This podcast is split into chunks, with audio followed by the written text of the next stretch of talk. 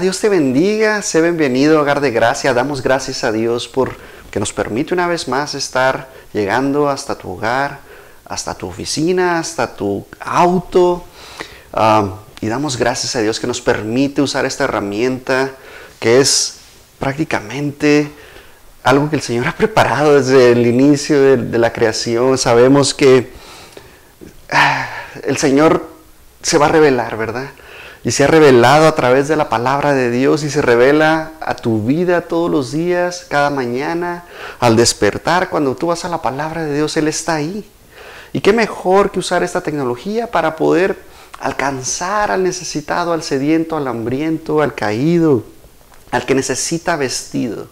Y el Señor es el que nos viste y nos da esas vestiduras que necesitamos, esa coraza, eh, que, necesitamos nosotros equiparnos todos los días y poder salir a pelear la buena batalla de la fe. Y damos gracias a Dios que nos permite hacerlo y nos permite llegar hasta tu hogar. Padre, te damos gracias, Señor. Gracias, Padre, por este día hermoso, Señor, que nos has dado, Señor. Gracias, Padre, por ser tan bueno, Señor, porque tú quieres lo mejor para nosotros, Señor. Padre, que este servicio, esta enseñanza, Señor, sea de bendición, Padre y que podamos escuchar tu voz, Señor, y que podamos ser sensibles, Señor, a lo que tú tienes para nosotros este día, Señor. Que podamos escucharte, Padre, de una manera, Señor, que esta palabra, Señor, llegue a los corazones, Señor, y puedan ser transformados, Señor. Que su entendimiento, Señor, sea renovado, Padre. Y que podamos escuchar esta palabra, Señor, que es tu voz. Damos gracias a Dios porque tú, Señor, así lo has dejado, así lo has establecido, Padre. Eres, eres bueno, Señor. Tú eres el Rey de Reyes, Señor de Señores. En el nombre de Cristo Jesús. Amén. Y damos, damos inicio a esta enseñanza. Este es, eh, la semana pasada veíamos uh, todas las características que se requieren para ser buenos hijos de Dios, que requerimos nosotros para nosotros cambiar, para nosotros ser renovados. Y damos gracias a Dios porque hacemos cosas diferentes. Cuando escuchamos la voz de Dios, ¿qué pasa? he titulado esta enseñanza Cuando Dios nos llama. Y la pregunta es, ¿cuándo Dios te llama? ¿Cómo Dios te llama? ¿Cómo sabes tú que Dios te llama a hacer algo en el ministerio, por ejemplo, a servir? Cuando tú sientes la voz de Dios que te ha estado hablando por muchos años, ¿cómo, cómo poder distinguirlo? ¿Cómo poder discernirlo? Y esa es la pregunta del día de hoy. ¿Cómo sabes que Dios te llama? Y, y, cuando Dios nos empieza a llamar, cuando Dios nos empieza a hacer cosas en nuestras vidas, nosotros empezamos a obrar. Y sabes que cuando tú sabes que, cuando Dios te llama a hacer algo, por ejemplo, a servir, tú empiezas a hacerlo de todo corazón. Algo pasa en tu vida. Pero la pregunta es, ¿cómo sabes que es Dios el que te está llamando y no tus emociones? Y vamos a poder distinguirlo, vamos a poder discernir estas cosas. Y hay varias maneras en las que vamos a tocar diferentes puntos en los cuales vamos a saber que es Dios el que nos está hablando, Él nos va a hacer saber el llamado a servirle, a vivir para Él. Y damos gracias a Dios porque por medio de su palabra Él nos muestra las características que nosotros debemos de tener, nos muestra cuando es Él el que nos está hablando. Y cuando Dios nos habla, primero que nada es para que se haga su voluntad. Y eso es lo mejor de todo que nosotros tenemos que hacer las cosas que Él quiere, como Él quiere. En el momento que Él quiere, Él abre puertas. Él siempre está buscando lo mejor para nosotros. Él siempre nos va a dar algo bueno. Y esa es su voluntad, darnos todo lo que nosotros pidamos. Pero tenemos que aprender a pedirlo y pedirlo bien de la mejor manera en el Espíritu, dice la palabra de Dios. Que nosotros por medio de su palabra aprendamos. Y acompáñame a Mateo 14, 22. Y damos gracias a Dios por su palabra porque es viva y eficaz y nos enseña cosas que tenemos que aprender, a madurar, a crecer y dejar de ser esos niños fluctuantes y empezar a crecer y comer ese alimento sólido, esa carne de la cual habla Pablo, dejar esa leche y tomar ese alimento sólido. Mateo 14, 22. Enseguida Jesús hizo a sus discípulos entrar en la barca e ir delante de él a la otra ribera, entre tanto que él se despedía de la multitud. Entonces Jesús le está diciendo a sus discípulos que suban, que suban a la barca y él se va a quedar. Les está diciendo, ustedes suban, vayan otro, al otro lado del río, de la ribera, y yo me voy a quedar a despedir a todos. El 23, despedida la multitud, subió al monte a orar aparte. Y cuando llegó a la noche, estaba ahí solo. Y ya la barca estaba en medio del mar, azotada por las olas, porque el viento era contrario. Mas a la cuarta vigilia de la noche Jesús vino a ellos andando sobre el mar. Vamos a hacer una pauta en esta parte. Y sabemos que cuando Dios nos llama, cuando Dios nos pide que hagamos cosas, para su obra, para expandir el reino de los cielos, para ser discípulos, Él nos va a forzar. Y déjame decirte, en el 24 dice, y la barca estaba, perdón, y, nosotros tenemos que, aprender a que tenemos que ir y hacer esas cosas que, que Jesús nos manda. Y cuando queremos empezar nosotros a hacer cosas, tenemos que ver las circunstancias. Por lo regular nos da miedo hacer cosas. Cuando nos dicen, ¿sabes qué? Te tienes que ir a, cambiar de, ciudad, por ejemplo. Eso es algo incómodo, eso es algo que no, que no está en tu zona de confort, es algo que, tú no estás ah, dispuesto inclusive a hacer. Y ponemos nuestros ojos en, en, nuestros ojos humanos, ¿verdad? En ver todas las circunstancias que nos rodean y no con ojos de fe. Porque nosotros tenemos que andar en fe y no por vista, ¿verdad? Andamos caminando en este mundo, dice la palabra de Dios. Andamos por fe y no por vista. Y la fe viene por el oír y el oír de la palabra de Dios. Y aparte, la fe es la certeza, ¿verdad? Es una convicción que nosotros, en nosotros queda y en nosotros empieza a obrar y a trabajar. Es pues, la, es pues la fe, la certeza de lo que se espera, la convicción de lo que no se ve. Entonces nosotros tenemos que andar en fe. ¿Por qué? Porque cuando lo tenemos ya no es fe, deja de ser fe cuando ya lo tenemos en nuestras manos. Una oración contestada, algo, una bendición que llegó a tu vida que tú estabas esperando por parte de Dios, llegó y deja de ser fe porque ya lo tienes en tus manos. Y si no lo tienes, tenemos que ser pacientes, esperar. La fe también tiene paciencia. Desarrollamos la paciencia por medio de la fe. Y lo mejor de todo es que la fe trae obras, porque dice la palabra de Dios que una fe sin obras es muerta. Y gracias a Dios, porque por medio de Cristo Jesús adquirimos esa fe, aceptando el sacrificio de Él ¿Por qué? Porque bienaventurados somos porque no lo vimos, dice la palabra de Dios. Entonces Jesús nos dice, ve al arca, ve, ve, a la barca, súbete. Y vemos que este mar, algo está sucediendo ahí. Y vemos que los discípulos no quieren subirse a la barca. Y te voy a decir por qué. Cuando nosotros no andamos en fe, cuando nosotros hemos aceptado a Cristo Jesús como nuestro Salvador personal y tenemos esa relación con Él, mira lo que pasa, 1 Corintios 2.14. Pero el hombre natural no percibe las cosas que son del Espíritu de Dios, porque para él son locura, y no las puede entender porque se han de discernir espiritualmente. Y damos gracias a Dios porque Él nos revela que todo lo que nosotros andamos, mira, déjame decirte una cosa. Cuando te dicen que Jesús no existe, que Jesús no existió, que por qué creemos en Él, que estamos locos y nos empiezan a insultar, ¿cómo ellos sí creen en el viento si nunca lo han visto? Son esas cosas que el Señor viene y nos revela y nos muestra. Que, solamente por medio de Él podemos discernir estas cosas, esta palabra de Dios que puede entrar a nuestra boca y comernos la palabra, ese pan de vida, comérnoslo completo y llenarnos espiritualmente. Mira lo que pasó con Juan, perdón, lo que pasó con Tomás en Juan 20, 29. Jesús le dijo, porque me has visto, Tomás, creíste.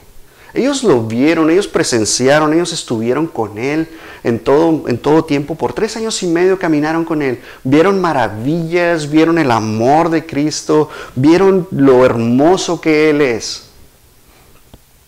Pero mira esto que aplica a nosotros. Bienaventurados. Somos bienaventurados los que no hemos visto. No hemos visto a Jesús, no lo vimos físicamente, pero lo vemos a través de la palabra y creemos. Y damos gracias a Dios porque su palabra dice que si lo confesamos con nuestra boca, que Jesús es el Señor y creyéremos con todo nuestro corazón que Él lo levantó de los muertos, seremos salvos. Entonces si creemos, somos bienaventurados y damos gloria a Dios porque no lo hemos visto. El versículo 24 dice, perdón, el, el 24, el 22, dice, enseguida Jesús hizo. ¿Ok? Esa palabra hizo en griego es anancaso. Y lo que significa es que los forzó. Eso significa la palabra forzar, obligar a hacer algo. Entonces Jesús los obligó a subirse a la barca. ¿Por qué? ¿Por qué? Porque muchos de ellos eran, eran pescadores, sabían, conocían del mar como, como estaba, sabían que algo se acercaba y no querían subirse a la barca. Dice, y los hizo subir a sus discípulos Qué curioso, ¿no? Los forzó. Estaban en su zona de confort. Muchas veces nosotros estamos en nuestra zona de confort. Y algo tiene que suceder. Algo tiene que partir y, tomar la decisión de cuando Jesús nos llama. Él los llamó a subirse a la barca y entrar. Y Jesús, Jesús los hizo, los subió. Y algo estaba pasando en el mar. Y cuando, cuando Jesús nos dice que vayamos, solamente creemos en Él. Creemos en su palabra porque su palabra es verdad. Él es el camino y es la verdad y es la vida. Y creemos en Él. Creemos porque ah, Él es tan bueno por su sacrificio, por todo lo que Él es. Sabemos que Él está y nos da esa confianza que nosotros necesitamos. También tenemos que entender que cuando nosotros andamos en lo natural, Queremos estar seguros, ¿verdad? Obviamente. Y como te decía, los discípulos algo estaban viendo en el mar que no querían subir y ir al otro lado de la ribera. Entonces Jesús nos da esa confianza, esa certeza de que todo va a estar bien.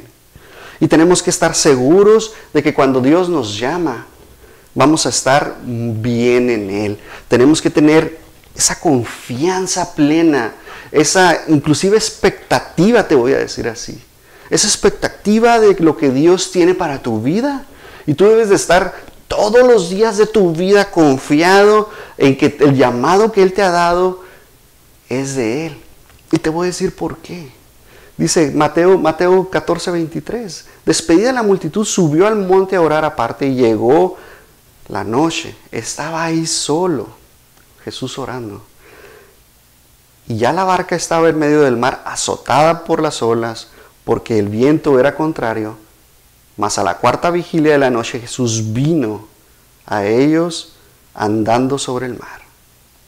La cuarta vigilia, los griegos separaban en vigilias la noche, que empezaba de las seis de la tarde a las seis de la mañana, y lo separaban en cuatro, tres horas por cada una. Entonces la cuarta vigilia era entre las tres y las seis de la mañana, más o menos, aproximadamente, cuando Jesús apareció en el mar caminando.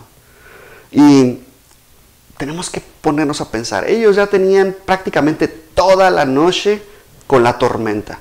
Estaban cansados de no ahogarse, de que no se hundiese la barca, estaban dándole todo. Ellos ya estaban cansados. Ellos sabían lo que les esperaba, tenían esa aflicción, vamos a ponerlo de esa manera, porque nosotros cuando estamos en Cristo, ¿verdad? Cuando andamos con Él, caminando con Él, vamos a padecer esa aflicción porque con Él estamos juntamente crucificados. Por lo tanto, va a haber cosas que, que, no, que no van a estar dentro de tus planes, déjame decirte así. Tus planes es que todo sea bonito, es que tú tengas siempre paz, es que siempre estés caminando en rectitud. Y déjame decirte algo, si tú caminas siempre en rectitud, siempre vas a tener paz. No importa lo que suceda, la paz del Señor está contigo, te acompaña donde tú quieras que vayas, el amor de Él, el fruto del Espíritu está contigo. Y tú das eso, eso, tu paz interior va a estar contigo. Estos discípulos están cansados. ¿Cuántas veces no te has cansado de servir en la iglesia? ¿Cuántas veces no te has cansado de lo mismo y lo mismo y tú simplemente ya quieres tirar la toalla? Déjame decirte que el Señor viene en ese momento y te dice, tranquilo, yo estoy contigo, soy yo el que está contigo. Y eso es lo que nos trae a nosotros ese descanso, descansar en Él, reposar en Él, dejarle todas nuestras cargas a Él. El versículo 26, y los discípulos viéndole andar sobre el mar se turbaron, diciendo, un fantasma, y dieron voces de miedo. Esta palabra, dieron voces, es una frase, es una sola palabra en griego y, se sale, y, es una frase que es craso. Y, la entendemos que es eh, prácticamente ellos estaban aterrorizados, muertos de miedo, había un espanto completo en ellos. Y recuerda, tenían toda la noche batallando con esta tormenta. Y luego se les aparece algo caminando. Ellos pensaron que era un espíritu, que era un fantasma, espíritu en, la King James, así es como lo dice. Entonces, ellos pensaban que era un espíritu que se estaba acercando a ellos. Y yo creo que pensaron que este era el fin, que ya iban a hundirse. Todo pudo haber pasado por sus, por sus mentes. Pero Jesús viene y se acerca a ellos. Y algo sucede muy, muy, muy impresionante. Y en medio de todo esto queremos nosotros saber, en medio de todas las, las aflicciones, las pruebas que pasamos, Siempre decimos, Señor, ¿estás tú conmigo? Siempre nos preguntamos y eso es algo que nosotros tenemos. Y sabemos que Él siempre está con nosotros, no nos va a dejar, a pesar de lo que nosotros hagamos, no importa lo que tú hagas, déjame decirte, Él no te abandona. Nosotros tendemos a abandonarlo, a ignorarlo, a no, inclusive no tener esa relación con Él cuando nosotros nos llegamos a alejar de los caminos de Dios. Pero déjame decirte que Él nunca nos deja. Él siempre está con nosotros, no nos deja ni nos desampara. Él va con nosotros, marcando el paso. Y Él nos guarda. Aún así, aunque lleguemos a regarla, Él nos guarda, Él nos cuida, Él nos protege, Él envía a sus ángeles a acampar alrededor de nosotros. Porque tiene propósitos para ti y para mí especiales. Cuando nosotros ponemos nuestros cinco sentidos en lo que andamos, Recuerda que andamos por fe y no por vista. Por lo tanto, nosotros nuestra fe debe crecer y debe entrar en operación. Debe levantarse, ir a la palabra de Dios, llenarnos de ella, tener ese devocional con el Señor, alabarle, glorificarle, bendecir su nombre. Y cuando nosotros estamos en ese momento, poder escuchar su voz. ¿Sabes que es muy raro escuchar la voz de Dios? pero su palabra es su voz. Gloria a Dios cuando lo escuchamos y podemos sentir ese abrazo de papá y que nos habla y nos dice. Eso es lo mejor de todo y pasar ese tiempo hermoso con Él y nosotros poder estar ahí, no querer dejar de, de sentir eso. Y a veces no sucede, pero está la palabra de Dios que la abrimos y es, y es un espejo y estamos cara a cara hablando con Dios. ¿Por qué? Porque su palabra está ahí, Él la dejó plasmada para nosotros. Y nosotros tenemos que entender que Él es el que está ahí, que Él nos va a sacar de donde estemos, Él nos va a dar la salida, esa puerta abierta junto con la prueba. Y el 27 nos dice, pero enseguida Jesús les habló diciendo, tened ánimo.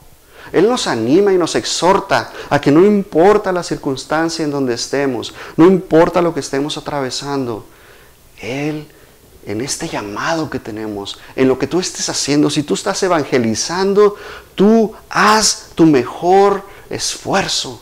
¿Por qué? Porque Él está contigo. Mayor es el Señor que está con nosotros que el que está en el mundo. Y nosotros vamos y tenemos esa fuerza de búfalo y salimos. Y eso es lo que el Señor nos está diciendo, que tengamos ánimo. Y lo mira lo mejor de todo. Él nos dice, yo soy. Él es el Señor. Él es el Rey de Reyes y Señor de Señores. Y luego nos dice, no temáis. No temamos. No importa por lo que estemos pasando. Si tú le preguntas al Señor, Señor, este es el llamado que tú tenías para mí. Mira por todo lo que estoy atravesando, tantos problemas, tantas ah, cosas que están pasando. Siento que desde que empecé a hacer esto que tú me llamaste a hacer, ha sido peor. Y no creo que haya sido lo que tú me hayas mandado a hacer.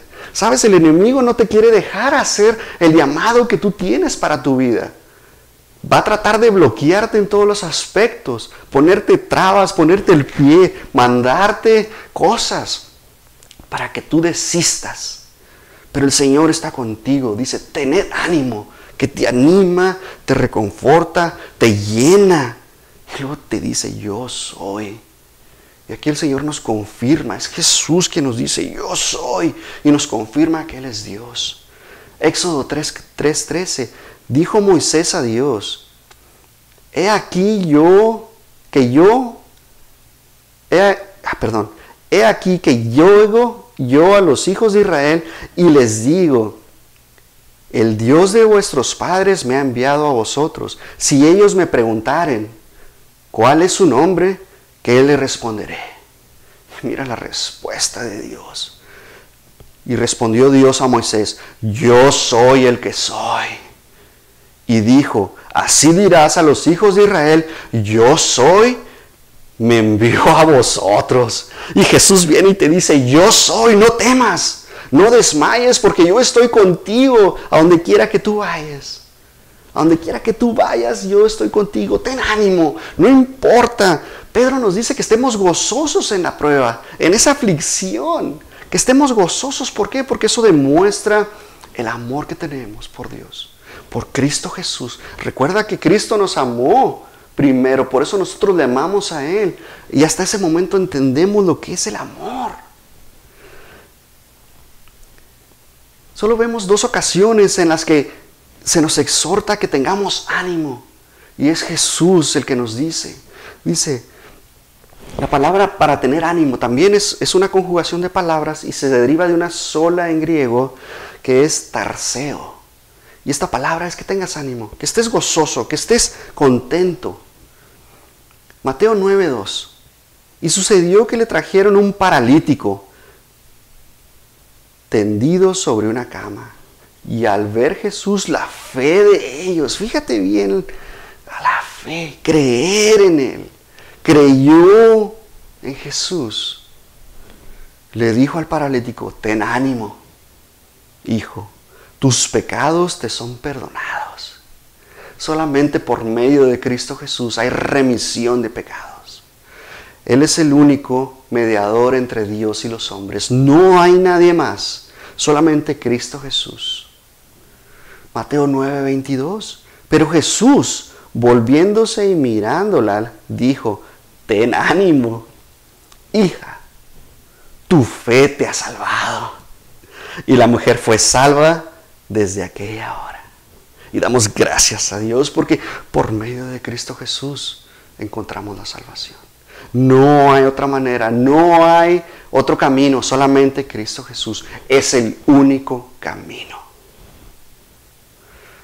Job 11:17. La vida te será más clara que el mediodía. Aunque ocurriere, será como la mañana. Tendrás confianza porque hay esperanza. Mirarás alrededor y dormirás seguro. Te acostarás y no habrá quien te espante. Y muchos suplicarán tu favor. Y damos gracias a Dios porque en Cristo Jesús hay esperanza. Porque no hay nadie, no hay nada que nos deba quitar el sueño. Porque En Él estamos confiados de que vamos a descansar, que vamos a estar en paz, tranquilos, porque Él nos complementa. Él viene y nos hace completos. Él nos ha justificado y estamos en paz para con Dios.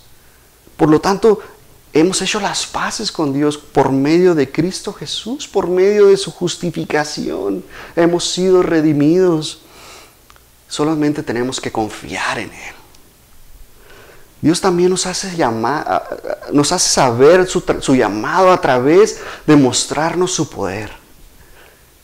Entonces nosotros cuando vemos de dónde Él nos sacó y dónde nos ha movido y cómo Él de repente quita todas las adversidades, todas las aflicciones y vemos que ya encontramos la salida por medio de su palabra, vemos y podemos decir, de verdad, Dios estaba conmigo y tenemos que tener esa confianza.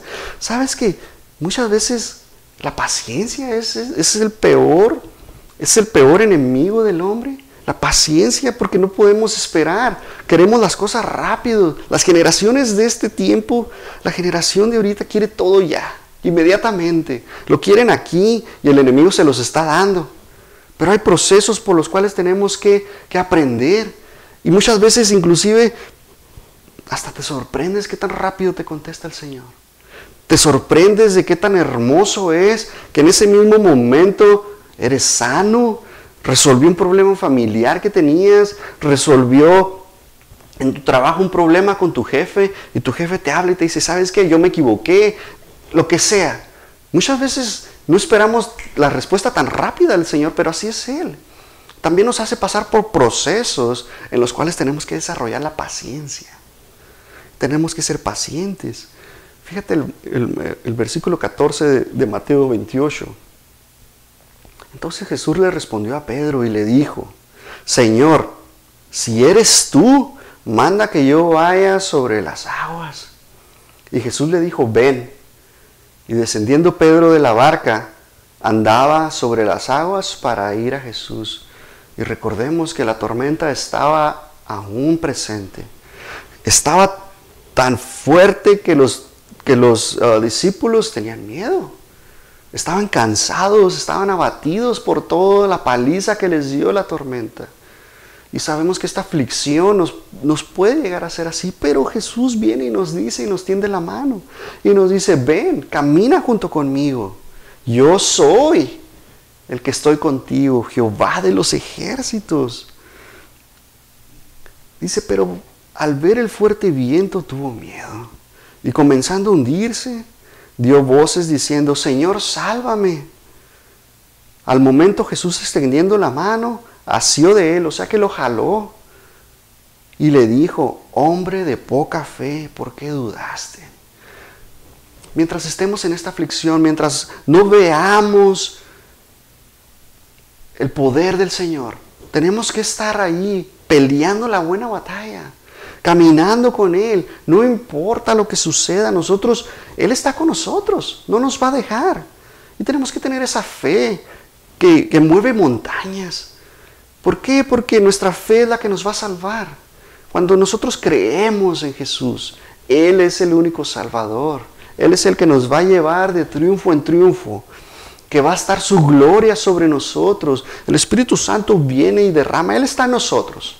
Él está dentro de nosotros cuando aceptamos el sacrificio de Cristo Jesús. Dice la palabra que viene y nos ha sellado. Hemos sido redimidos. Y ese sello no se rompe. Ese sello está con nosotros. El Espíritu está dentro de nosotros.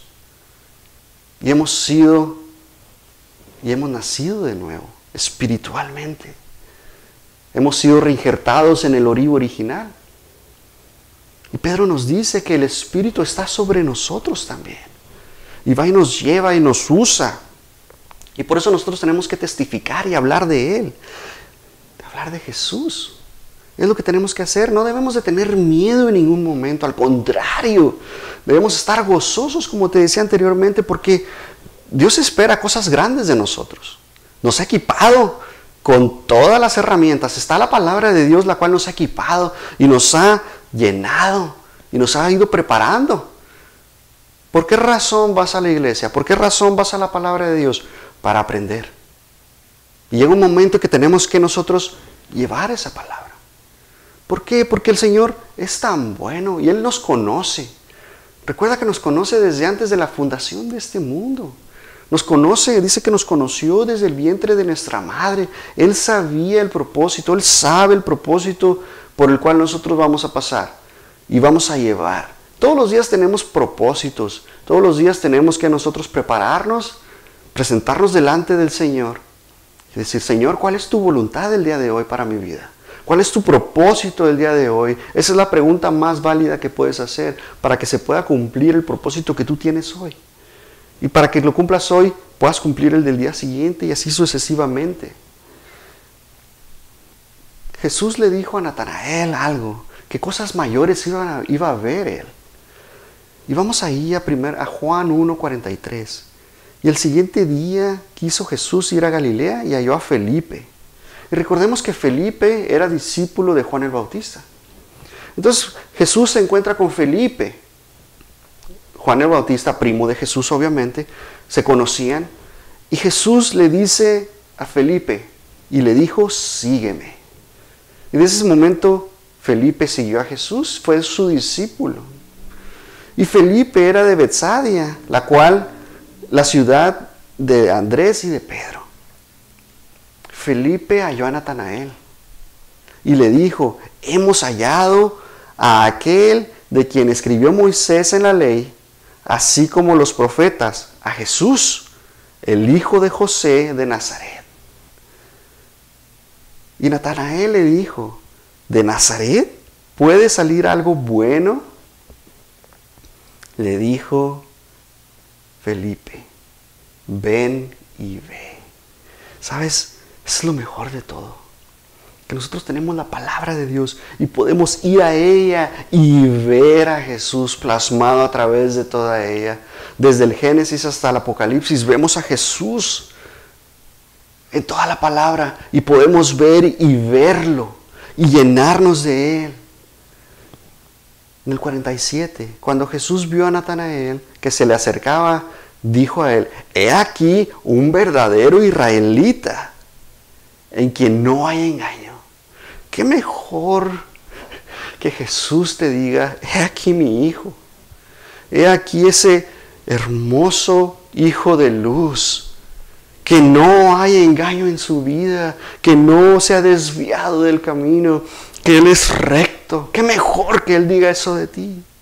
Y Jesús, y le dijo Natanael, ¿de dónde me conoces?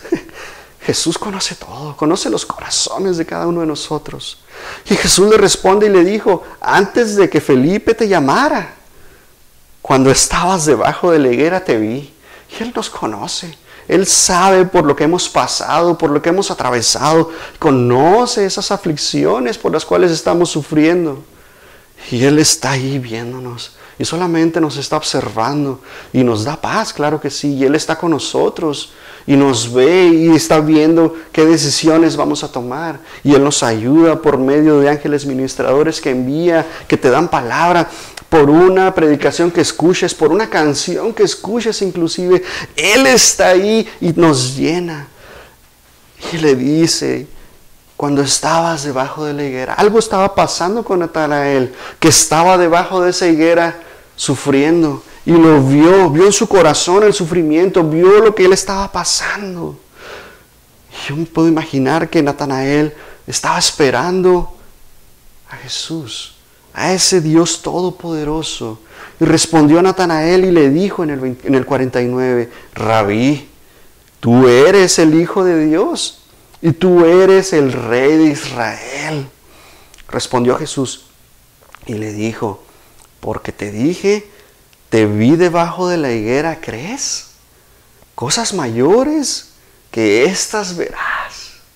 Y damos gloria a Dios porque si Él nos conoce desde antes de la fundación del mundo, ¿qué cosas vamos a ver? ¿Qué cosas vamos nosotros a hacer con la mano del Señor? Recuerda que Él nos ha dado autoridad. Él nos ha equipado con todo poder y está con nosotros, Él va con nosotros.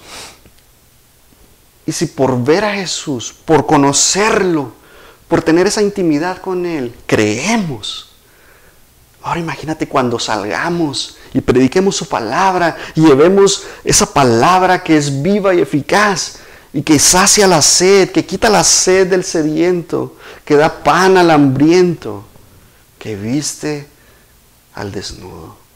Recuerda que Jesús nos dijo que hagamos todas esas cosas porque si no lo hacemos, a Él le estamos quitando esa bendición. Le estamos quitando el pan, la ropa, el amor. Y le dijo, de cierto, de cierto os digo, de aquí en adelante veréis el cielo abierto y a los ángeles de Dios que suben y descienden sobre el Hijo del Hombre y damos gloria a Dios. Damos esa gloria al Señor que se merece porque Él es Rey de Reyes y Señor de Señores. Isaías también vio algo muy similar. Al Señor lo vio grande y sublime. Isaías 6.1. En el año que murió el rey Usías, vi yo al Señor sentado sobre un trono alto y sublime, y sus faldas llenaban el templo. Por encima de él había serafines, cada uno tenía seis alas, con dos cubrían sus rostros, con dos cubrían sus pies, con dos volaban. Y el uno al otro daba voces diciendo, Santo, Santo, Santo.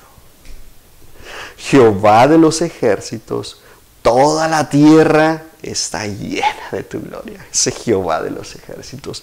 Él es el que nos da el triunfo. Mientras nosotros estemos con Él, Él nos va a dar el triunfo. Si te llegas a salir del camino, no pasas de pedir perdón.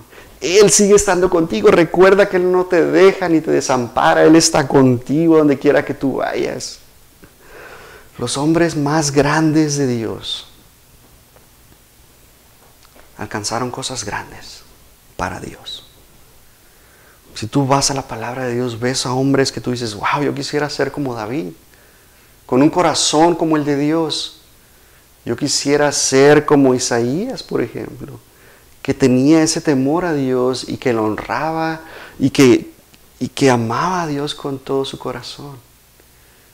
Quizá tú quisieras ser como Sansón, un hombre que tenía esa fuerza de, muchísimos hombres, que el Espíritu Santo llegaba y lo tomaba y él era fuerte y cumplía el mandato de Dios. Recuerda que él era un juez de Dios y cumplía lo que tenía que hacer. No sé, quizá tú quieres ser como, como Pablo. Vemos esos hombres grandes de Dios, pero recuerda que nosotros ya somos grandes. ¿Por qué? Porque hemos aceptado a Cristo Jesús en nuestro corazón. Nosotros tenemos que confiar plenamente en Dios, tenemos que hacer lo que Dios quiere para nuestras vidas. Simplemente tu oración debe ser, Señor, hágase tu voluntad, tu voluntad sobre mi vida, sobre la de mi familia. ¿Qué quieres que yo haga? Y cuando tú entiendes, cuando Dios te llama, Recuerda que cuando Dios te llama, algo nace en tu corazón, algo se ha desarrollado en tu corazón que tú quieres servir. Es el común denominador de todas las personas que empiezan a entender su llamado. Mm, sirven en todos lados. Que los niños en las escuelitas, que ahora los adolescentes, que voy a cantar, que voy a limpiar baños, voy a, hacer ujier. El Señor pone algo en ti y se empieza a desarrollar algo en tu vida, el cual te va preparando. ¿Por qué? Porque si eras serio, eras apagado, algo tienes que cambiar y el Señor te empieza a transformar. Y empiezas a ver que sí, el llamado que tú tienes. Puedes ser pastor, puedes ser evangelista, puedes ser predicador, puedes ser maestro. Puedes tú ir a llevar la palabra y lo mejor de todo es que le sirvamos a Dios con todo nuestro corazón. Y podamos ver el llamado, que no importa la circunstancia. Si el Señor ya te llamó, que lo escuches. Si el Señor ya te llamó y estás obrando y estás en aflicción por eso, el Señor está contigo y no te va a dejar. Y si tú ves los resultados del llamado el que el Señor te, te, te trajo o te ha llevado, no te quedes ahí. Ese no nomás es tu llamado. Tienes, debes, de tener otra cosa que el Señor desea de ti. Si ya te usó ahí, te va a usar para otra cosa más grande. Recuerda que el Señor no nos va a dar algo que, que no podamos soportar. No también no lo veamos en cosas malas, sino en cosas buenas. No te va a llevar que apenas te hayas convertido y te ponga a predicar. Hay cosas, procesos en los cuales tenemos que pasar. Y solamente dándole la gloria y honra al Señor por esta palabra que nos llena y damos gracias a Dios. Padre, te damos gracias, Señor, por tu palabra, Señor. Una palabra, Señor, que nos llena de gozo, Señor, que nos llena de fuerza, Señor, de búfalo. Gracias, Señor, porque tu palabra, Señor, nos reconforta, nos restaura, nos hace, Señor, como las águilas, Señor, que, que cambiamos nuestro plumaje, Señor, y podamos volar aún más altos, Padre. Gracias, Señor, porque tú, Señor, nos has llamado, Señor, a ser tus hijos a ser discípulos y evangelizar, Señor, llevar tu palabra a todas las naciones, Señor. Gracias, mi Dios, porque tu palabra, Señor, nos llena, Señor, porque tu Espíritu Santo nos habla, Señor, y nos lleva de triunfo en triunfo, Señor. Gracias, Padre, en el nombre de Cristo Jesús. Amén. Dios te bendiga.